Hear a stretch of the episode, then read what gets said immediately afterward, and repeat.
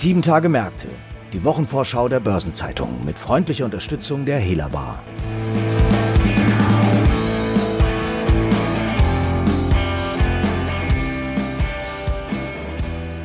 Vor uns liegt eine ereignisreiche 28. Kalenderwoche. Es stehen unter anderem an die Fortsetzungen bzw. Urteile sowohl in den Prozessen um die Cum-Ex wie auch um die Dieselaffäre. Dann wird die EU-Kommission ihr Paket Fit for 55 präsentieren. Das ist ein Maßnahmenbündel zum Erreichen des Klimaziels 2030. Angela Merkel reist für ein Treffen mit US-Präsident Joe Biden in die USA und die Berichtssaison für das zweite Quartal läuft an. Und damit erst einmal herzlich willkommen zu unserer Wochenvorschau. Heute ist Freitag, der 9. Juli. Ich heiße Christiane Lang und bin Redakteurin der Börsenzeitung.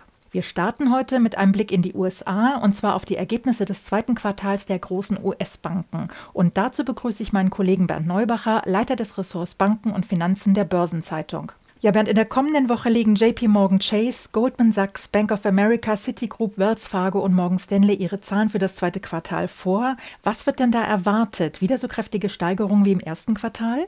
Ja, wieder kräftige Gewinnsteigerungen wie im ersten Quartal. Der Sprung kommt vor allem deshalb zustande, weil im Quartal bei Ende Juni 2020 zwar schon das Handels- und Kapitalmarktgeschäft der US-Banken brummte, diese aber zugleich auf breiter Front noch Risikovorsorge für ausfallgefährdete Kredite und Kartenforderungen bilden mussten.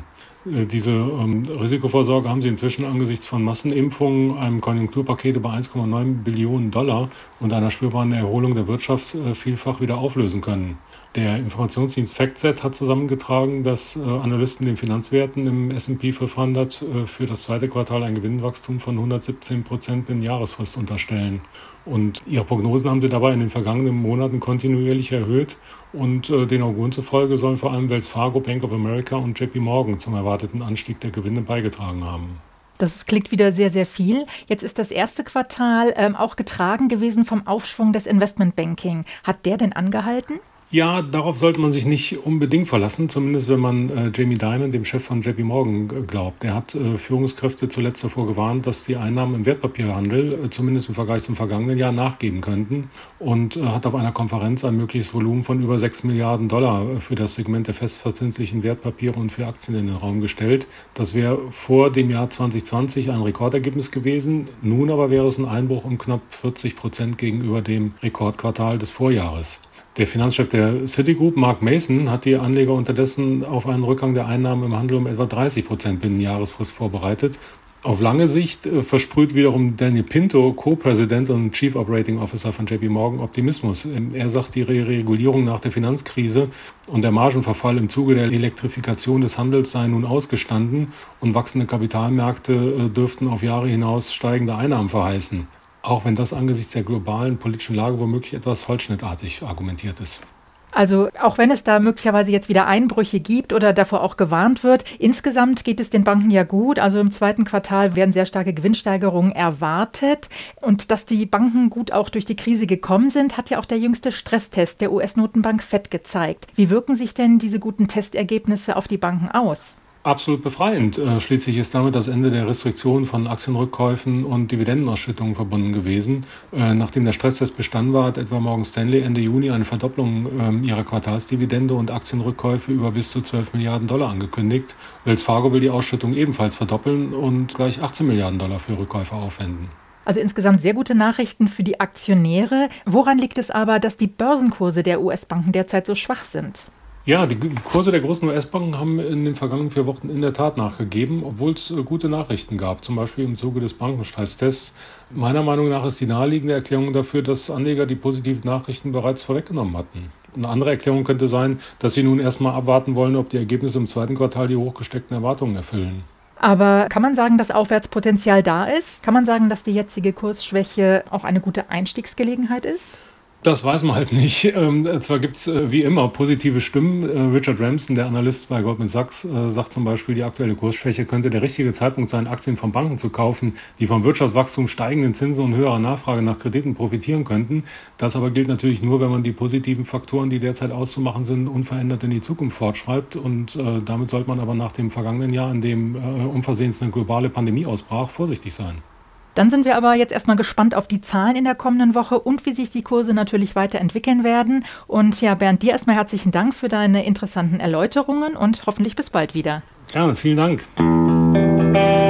Wie eingangs schon erwähnt, gibt es natürlich noch viele weitere Termine in der kommenden Woche und davon wird Ihnen einige mein Kollege Franz Kongbui jetzt vorstellen. Hallo Franz, was hast du denn auf der Agenda? Ja, hallo Christiane. Am Mittwoch wird es um das EU-Klimagesetz gehen. Das ist nun in trockenen Tüchern und das Ziel, die CO2-Emissionen in Europa bis 2030 um mindestens 55 Prozent im Vergleich zu 1990 zu senken, ist endgültig festgezurrt. Jetzt geht es für die EU-Kommission an die Umsetzung. Und wie soll die genau aussehen? Ja, zunächst muss der regulatorische Rahmen auf das neue Klimaziel ausgerichtet werden. Konkret bedeutet das, am Mittwoch wird der für den Green Deal zuständige Kommissionsvizepräsident Franz Timmermans gleich zwölf Gesetzesvorschläge vorlegen. Das klingt nach einer ganzen Menge. Warum sind das denn so viele und was beinhalten die? Zunächst einmal zum Paket mit dem Namen Fit for 55. Das umfasst einige neue Instrumente, aber auch zahlreiche Nachjustierungen von bereits bestehenden Richtlinien. So werden etwa die Erneuerbare Energienrichtlinie und die Energieeffizienzrichtlinie mit neuen Zielwerten versehen und auch die Vorgaben in der Energiesteuerrichtlinie werden geändert. Und was ist mit dem Thema Emissionshandel? Wird es auch darum gehen?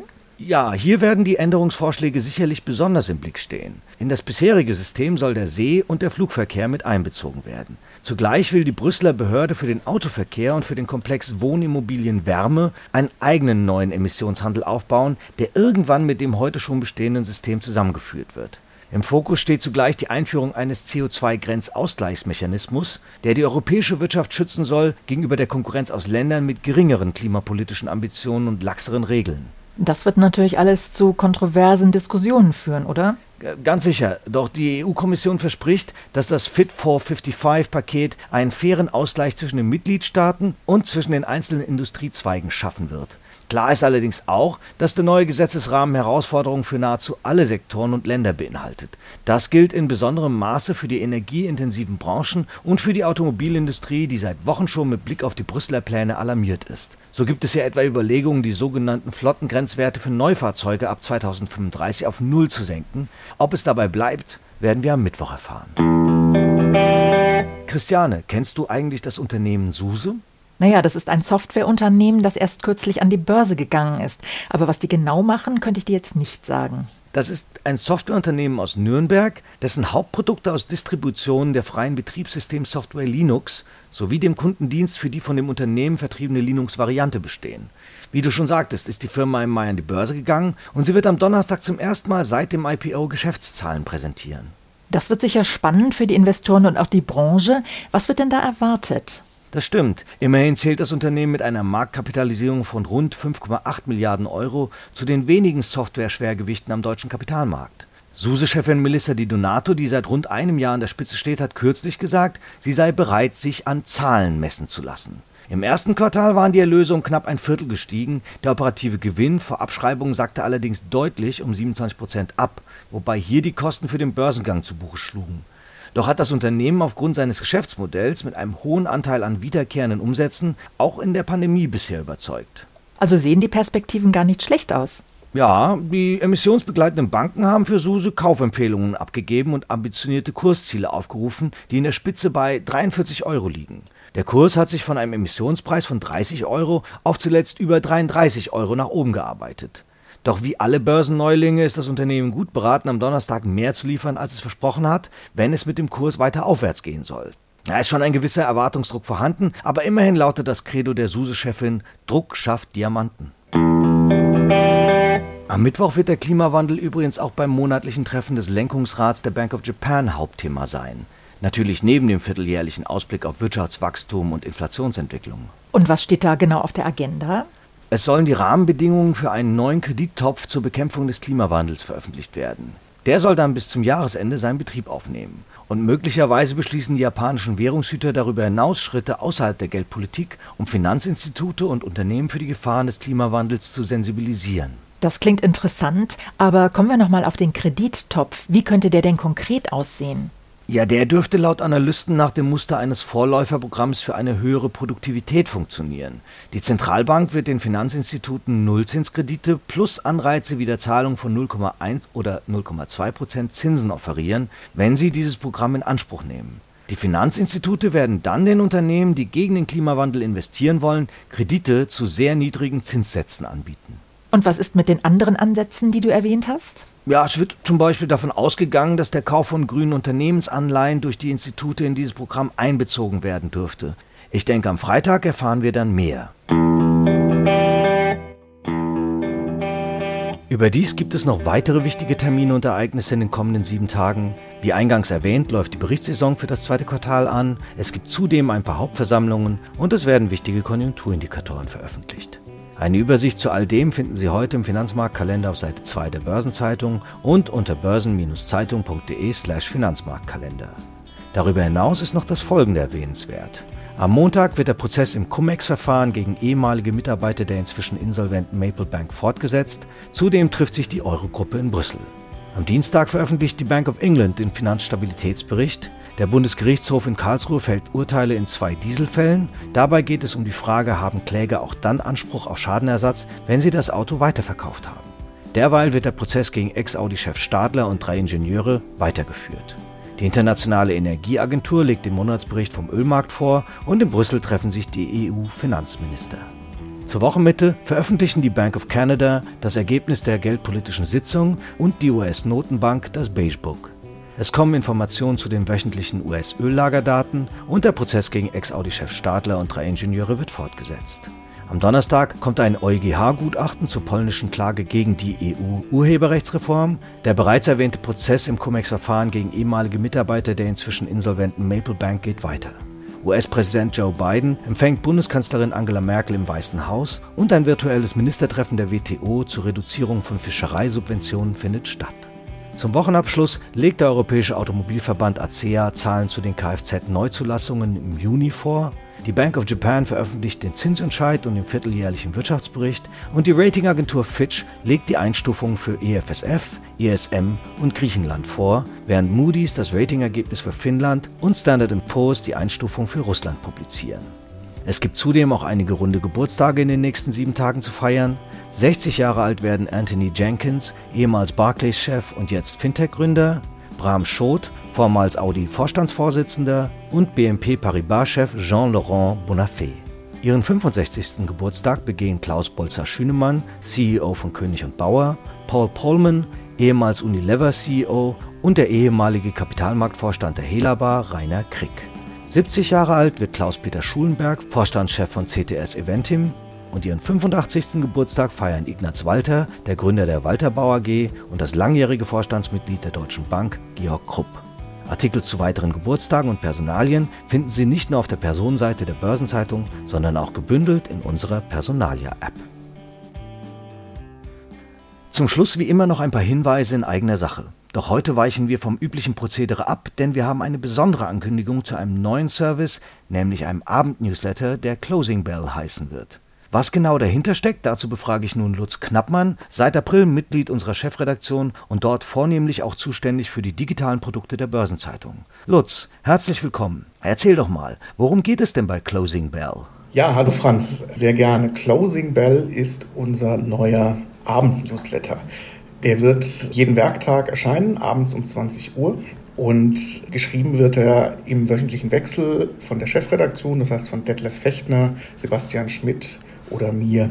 Ziel ist, dass wir Ihnen, unseren Lesern, abends immer eine Einordnung liefern. Was waren die wichtigsten Themen, die an einem Tag die Kapitalmärkte bewegt haben, die Finanzbranche bewegt haben? Und wie ordnen wir das aus der Perspektive der Börsenzeitung ein? Und welche Geschichten, welche Beiträge, welche Interviews, welche Kommentare können wir Ihnen dazu empfehlen, die unsere Redaktion geschrieben hat. Das Zweite, was wir in diesem Newsletter machen, ist Ihnen auch noch einen Blick in den nächsten Tag zu geben und sich schon so ein bisschen vorzubereiten, was am nächsten Tag die Märkte bewegen wird, worauf Sie sich thematisch auf jeden Fall schon einstellen sollten. Und das Ganze schicken wir Ihnen ins E-Mail-Fach jeden Abend ab 20 Uhr. Also praktisch zum Börsenschluss. Deswegen haben wir diesen Newsletter auch Closing Bell getauft.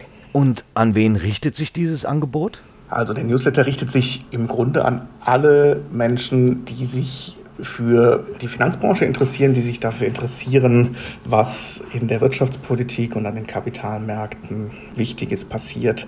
Ähm, der Newsletter ist kostenlos. Sie müssen sich dafür einfach nur bei uns registrieren und dann können Sie den ab Montag jeweils abends in Ihrem Postfach lesen. Vielen Dank, Lutz. Das klingt sehr spannend und nach einem runden Informationsangebot. Ja, sehr gerne. Vielen Dank, Franz. Und wir freuen uns auf ganz viele Newsletter-Abonnenten. Informationen dazu, wie sich der Newsletter von kommender Woche an abonnieren lässt, finden Sie in unseren Shownotes und natürlich auch unter börsen-zeitung.de. Und in der Samstagsausgabe finden Sie wie immer die Spezialthemaseite Recht und Kapitalmarkt. Darin heben Christian Ritz und Sebastian Gräler von der internationalen Sozietät Hogan Lovells die Bedeutung der Unternehmenscompliance mit Blick auf Vorschriften zum Klimaschutz hervor. Ein weiteres Thema ist die Besteuerung von Crypto-Token. Dazu hat das Bundesfinanzministerium den Entwurf einer Verwaltungsanweisung veröffentlicht. Die finale Fassung wird bis spätestens zum Jahresende erwartet. Oliver Bratz, Steuerberater bei Mörler Hub Luther in Hamburg, empfiehlt, eine frühzeitige steuerliche Beurteilung einzuholen. Und das Interview mit Nadine Kramer von der Kanzlei Wilkie Farr Gallagher befasst sich mit Nachhaltigkeit in der Vorstandsvergütung. Am Dienstag gibt es eine neue Ausgabe von Fonds und Finanzen, dem Newsletter der Börsenzeitung mit Themen rund um die Asset Management Branche. Und am Donnerstag findet die feierliche Verleihung unseres Corporate Finance Awards statt. Auf Social Media wird es in der Folge einen Videozusammenschnitt geben und natürlich umfassende Berichterstattung am Freitag im Blatt. Und wer es noch nicht getan hat, kann in unserem Podcast zu den Corporate Finance Awards nachgefragt reinhören. Dort plaudern in sechs Folgen die CEOs und CFOs von namhaften Unternehmen wie etwa der Deutschen Börse, Siemens, Telekom oder Lufthansa im O-Ton aus dem Nähkästchen, wie sie die jeweilige Transaktion erlebt haben. Unter finance-award.podigy.io und überall dort, wo es Podcasts gibt. Und damit verabschieden wir uns für heute. Redaktionsschluss für diese Episode war Donnerstag, der 8. Juli, 18 Uhr. Eine Gesamtübersicht über Konjunktur- und Unternehmenstermine finden Sie unter börsen-zeitung.de. Alle genannten Links sind auch in den Shownotes zu dieser Episode aufgeführt. Wir wünschen Ihnen jetzt einen schönen Abschluss der Arbeitswoche und ein erholsames Wochenende. Bis zum nächsten Freitag. Und wer noch mit Interesse dabei ist, viel Spaß mit dem EM-Finale.